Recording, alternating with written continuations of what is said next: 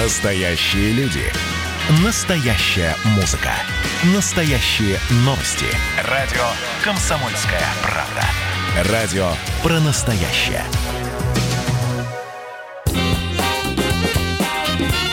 Был бы повод. Здравствуйте, я Михаил Антонов, и эта программа «Был бы повод» 20 июня на календаре. И рассказ о событиях, которые происходили в этот день, но в разные годы, ждет вас в сегодняшней передаче. 1937 год, 20 июня. Экипаж самолета Ант-25 завершил первый беспосадочный перелет по маршруту Москва-Северный полюс США. Все это ознаменовалось успешным приземлением на военном аэродроме города Ванкувер.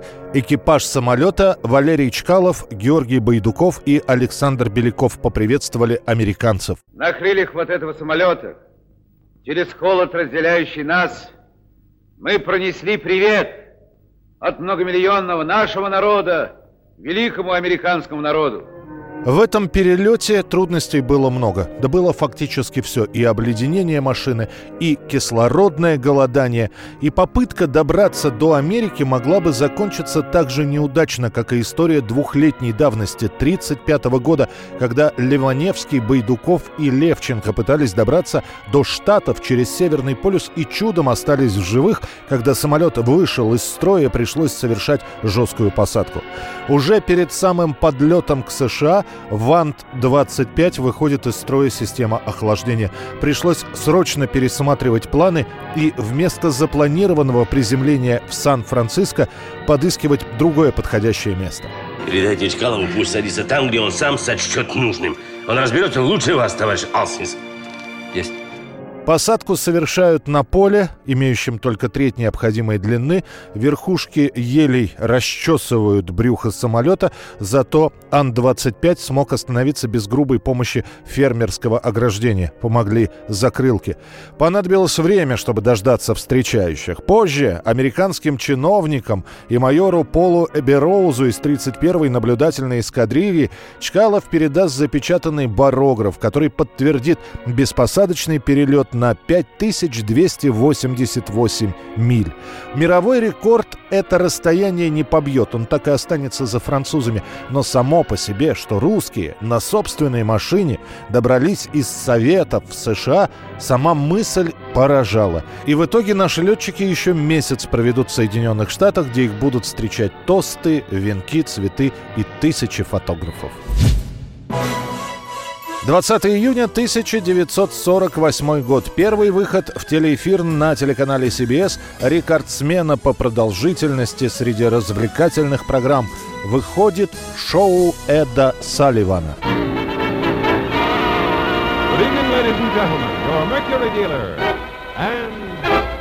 Your Lincoln dealer present the Ed Sullivan Show, America's number one TV variety show, starring Ed Sullivan, nationally syndicated columnist of the New York Daily News. Интересно, что это передача, которая чуть позже станет рекордсменом и по количеству просмотров, и по количеству зрителей, изначально категорически публике не понравилось. На CBS мешками начинают приходить письма с просьбой убрать ведущего. Критики писали. Он словно индеец около магазина сигар. Истукан с каменным лицом, будто только что прибывший с острова Пасхи. Он двигается как лунатик. Улыбается так, как будто съел лимон. И он с большим трудом строит предложение. Но, как ни странно, именно то, что Эд Салливан не был похож на других телевизионных ведущих и привлекало внимание. Да и само построение шоу было необычным. Эд Салливан в нем был не только ведущим, но и режиссером. И список приглашенных гостей он утверждает лично. В одной передаче он мог совместить варьете, атлетов, что-нибудь для детей и выступление новомодной группы. Ну а самое главное, шоу Эда Салливана прославилось как программа, в которой открываются таланты. Именно там впервые перед широкой публикой появляются Джеймс Дин, Элвис Пресли и миллионы американских зрителей смогли увидеть приехавших в Соединенные Штаты англичан из ливерпульской четверки группу «Битлз». The Beatles. Inflatable Beatles. They're yours, the four of them, for just $2 and two wrappers from Dove or Lux or Lifebuoy. So you'll find the Beatles 1975 год, 20 июня. 45 лет назад в помещении оперной студии при Ленинградской консерватории проходит премьера первой советской рок-оперы «Орфей и Эвридика».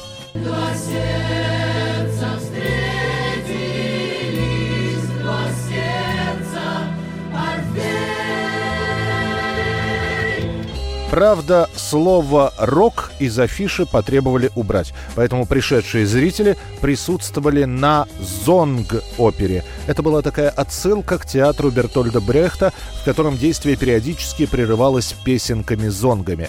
Пишет Орфея и Эвридику 30-летний композитор Александр Журбин. Это был как бы ответ – советского театра, гремевшей по всему миру рок-опере «Иисус Христос. Суперзвезда». Правда, подавляющая часть жителей СССР даже не подозревали об этом произведении Эндрю Ллойда Уэбера.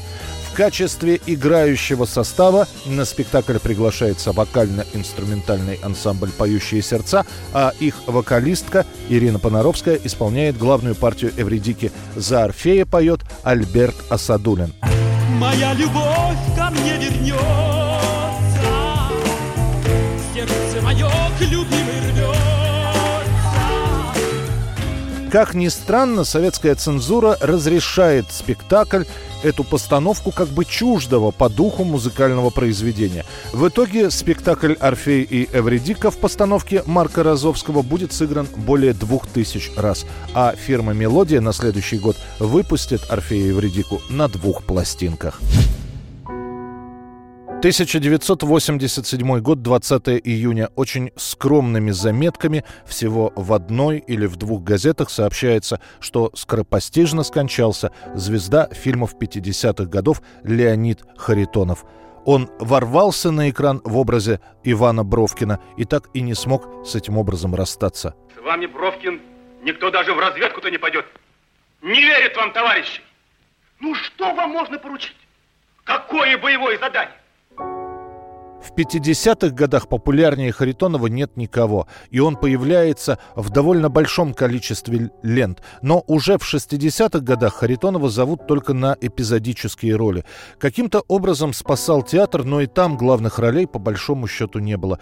И зрители, которые в 80-м придут смотреть фильм «Москва слезам не верит», аплодируют от души, когда в одном из эпизодов главные героини, придя на московский кинофестиваль, а действие происходит в 1958 году, видит Леонида Харитонова. И он, располневший, не похожий на себя молодого, но сыгравший самого себя, с лучезарной улыбкой пробегает по лестнице.